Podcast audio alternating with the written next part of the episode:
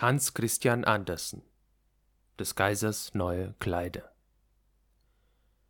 Vor vielen Jahren lebte ein Kaiser, der so ungeheuer viel auf neue Kleider hielt, dass er all sein Geld dafür ausgab, um recht geputzt zu sein. Er kümmerte sich nicht um seine Soldaten, kümmerte sich nicht um das Theater und liebte es nicht spazieren zu fahren, außer um seine neuen Kleider zu zeigen. Er hatte einen Rock für jede Stunde des Tages, und ebenso wie man von einem König sagt, er ist im Rate, sagt man hier immer, der Kaiser ist in der Garderobe. In der großen Stadt, in welcher er wohnte, ging es sehr munter zu. An jedem Tag kamen viele Fremde da an, eines Tages kamen auch zwei Betrüger. Sie gaben sich für Weber aus und sagten, dass sie das schönste Zeug, das man sich denken könne, zu weben verständen. Die Farben und die Muster wären nicht allein ungewöhnlich schön, sondern die Kleider, die von dem Zeuge genäht würden, besäßen die wunderbare Eigenschaft, dass sie für jeden Menschen unsichtbar wären, der nicht für sein Amt tauge oder der unverzeihlich dumm sei. Das wären ja prächtige Kleider, dachte der Kaiser, wenn ich die anhätte, könnte ich ja dahinter kommen, welche Männer in meinem Reiche zu dem Amte, das sie haben, nicht taugen. Ich könnte die Klugen von den Dummen unterscheiden. Ja, das Zeug muss sogleich für mich gewebt werden. Und er gab den beiden Betrügern viel Handgeld, damit sie ihre Arbeit beginnen möchten. Sie stellten auch zwei Webstühle auf und taten, als ob sie arbeiteten, aber sie hatten nicht das geringste auf dem Stuhle. Frisch weg verlangten sie die feinste Seide und das prächtigste Gold. Das steckten sie in ihre eigenen Taschen und arbeiteten an den leeren Stühlen bis spät in die Nacht hinein. Ich möchte doch wohl wissen, wie weit sie mit dem Zeug sind, dachte der Kaiser, aber es war ihm ordentlich beklommen zumute, wenn er daran dachte, dass derjenige, welcher dumm sei oder schlecht zu seinem Amte tauge, es nicht sehen könne. Nun glaubte er zwar, dass er für sich selbst nichts zu fürchten brauche, aber er wollte doch erst einen anderen senden, um zu sehen, wie es damit stände.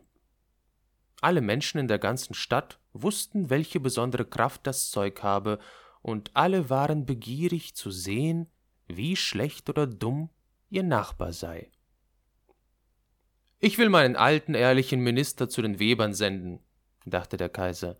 Er kann am besten beurteilen, wie das Zeug sich ausnimmt, denn er hat Verstand, und keiner versieht sein Amt besser als er. Nun ging der alte, gute Minister in den Saal hinein, wo die beiden Betrüger saßen und an den leeren Webstühlen arbeiteten. Gott behüte uns, dachte der alte Minister und riß die Augen auf. Ich kann ja nichts erblicken, aber dieses sagte er nicht.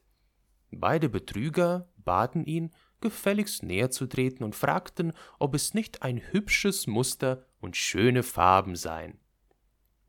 Dann zeigten sie auf den leeren Webstuhl, und der arme alte Minister fuhr fort, die Augen aufzureißen, aber er konnte nichts sehen, denn es war nichts da.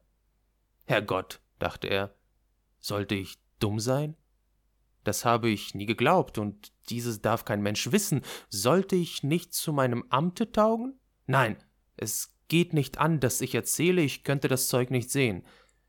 Nun, Sie sagen nichts dazu? fragte der eine, der da webte. Oh, es ist niedlich, ganz allerliebst, antwortete der alte Minister und sah durch seine Brille. Dieses Muster und diese Farben, ja, ich werde dem Kaiser sagen, dass es mir sehr gefällt. Nun, das freut uns, sagte der Weber, und darauf nannten sie die Farben mit Namen und erklärten das seltsame Muster. Der alte Minister passte gut auf, damit er dasselbe sagen könnte, wenn er zum Kaiser zurückkäme, und das tat er. Nun verlangten die Betrüger mehr Geld, mehr Seide und mehr Gold, das sie zum Weben brauchen wollten. Sie steckten alles in ihre eigenen Taschen, auf dem Webstuhl kam kein Faden, aber sie fuhren fort, wie bisher an dem leeren Webstuhle zu arbeiten. Der Kaiser sandte bald wieder einen anderen ehrlichen Staatsmann hin, um zu sehen, wie es mit dem Weben stände und ob das Zeug bald fertig sei. Es ging ihm gerade wie dem ersten, er sah und sah, weil aber außer dem leeren Webstuhl nichts da war, so konnte er nichts sehen. Ist das nicht ein hübsches Stück Zeug? fragten die beiden Betrüger und zeigten und erklärten das prächtige Muster, welches gar nicht da war. Dumm bin ich nicht, dachte der Mann. Es ist also mein gutes Amt, zu dem ich nicht tauge. Das wäre komisch genug, aber das muss man sich nicht merken lassen. Und so lobte er das Zeug, welches er nicht sah, und versicherte ihnen seine Freude über die schönen Farben und das herrliche Muster. Ja, es ist ganz allerliebst, sagte er zum Kaiser. Alle Menschen in der Stadt sprachen von dem prächtigen Zeuge. Nun wollte es der Kaiser selbst sehen, während es noch auf dem Webstuhle sei. Mit einer ganzen Schar auserwählter Männer, unter denen auch die beiden ehrlichen Staatsmänner waren, die schon früher dort gewesen, ging er zu den beiden listigen Betrügern hin, die nun aus allen Kräften webten, aber ohne Faser und ohne Faden. Ist das nicht prächtig? sagten die beiden alten Staatsmänner, die schon einmal dagewesen waren, Sehen, Euer würdigen Majestät, welches Muster, welche Farben! Und dann zeigten sie auf den leeren Webstuhl, denn sie glaubten, dass die anderen das Zeug wohl sehen könnten. Was? dachte der Kaiser, ich sehe gar nichts. Das ist ja schrecklich. Bin ich dumm? Tauge ich nicht dazu, Kaiser zu sein? Das wäre das Schrecklichste, was mir begegnen könnte. Oh, es ist sehr hübsch, sagte er, es hat meinen allerhöchsten Beifall. Und er nickte zufrieden und betrachtete den leeren Webstuhl, denn er wollte nicht sagen, dass er nichts sehen könne. Das ganze Gefolge, welches er bei sich hatte, sah und sah und bekam nicht mehr heraus als die anderen, aber sie sagten wie der Kaiser, Oh, das ist hübsch und sie rieten ihm, diese neue prächtigen Kleider das erste Mal bei der großen Prozession, die bevorstand, zu tragen. Es ist herrlich, niedlich, exzellent, ging es von Mund zu Mund, man schien allerseits innig erfreut darüber, und der Kaiser verlieh den Betrügern den Titel Kaiserliche Hofweber. Die ganze Nacht vor dem Morgen, an dem die Prozession stattfinden sollte, waren die Betrüger auf und hatten über sechzehn Lichter angezündet. Die Leute konnten sehen, dass sie stark beschäftigt waren, des Kaisers neue Kleider fertig zu machen. Sie taten, als ob sie das Zeug aus dem Webstuhl nähmen, sie schnitten mit großen Scheren in die Luft, sie nähten mit Nähnadeln ohne Faden und sagten zuletzt Nun sind die Kleider Fertig. Der Kaiser mit seinen vornehmen Kavalieren kam selbst dahin, und beide Betrüger hoben den einen Arm in die Höhe, gerade als ob sie etwas hielten, und sagten Seht, hier sind die Beinkleider, hier ist der Rock, hier ist der Mantel, und so weiter. Es ist so leicht wie Spinnenweben. Man sollte glauben, man habe nichts auf dem Leibe, aber das ist gerade die Schönheit davon.